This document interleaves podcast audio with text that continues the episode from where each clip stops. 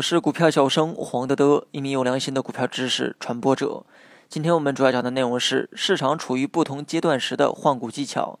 那么股票换得好，可以在换股的同时打出差价；如果换得不好，就会造成一定的损失。换股呢，应该在整个市场处于相对低位的时候进行，不要在大盘暴涨暴跌的时候进行。而且换股要在个股啊处于相对高位或者是反弹失败的时候进行，而不要在个股大幅下跌之后进行。那么今天就跟大家分享一下不同市场阶段中的换股策略。首先是第一种牛市初期的换股策略。在大盘重要的历史性底部区域，并且在得以确认的牛市初期是比较适合换股操作的。此时市场的趋势已经转暖，大盘已经运行在上升通道之中，而股价脱离底部区域呢还不算远，正是换股的最佳时机。由于每一轮牛市行情的热点呢都有所不同，经历过熊市而被深套的筹码，往往呢不会是新行情的一个热点。此时的投资者应该密切关注市场主流资金的一个动向，及时发掘市场热点的发展状况，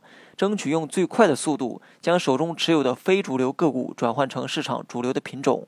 那么第二种呢是强势调整时的换股策略。那么这里指的调整呢是指牛市中的调整，即便是在大牛市行情中，股市的上涨啊也不会一帆风顺。那么上升途中呢出现强势调整也实属正常。那么，当股市上升到一定阶段，随着龙头股的走弱，大盘上行速度呢明显放缓，那么大盘就会转入到一个整理的阶段。在历史的牛市行情中，大盘的走势没有直线式的上涨，即便是在大牛市，大盘在上涨途中也会出现多次的强势整理。那么一般情况下，这种调整呢不会改变原来的上涨趋势，还会使大盘积累更多的上冲动能，有利于后市行情的进一步发展。所以在牛市中出现的调整，都是换掉手中弱势股的最佳时机。那么第三种是平衡市中的换股策略。当大盘处于平衡市的时候，大盘向上阻力重重，无法轻易突破；而向下呢又各有支撑，也不会深跌。大盘始终围绕在一定区间内做一个箱体震荡。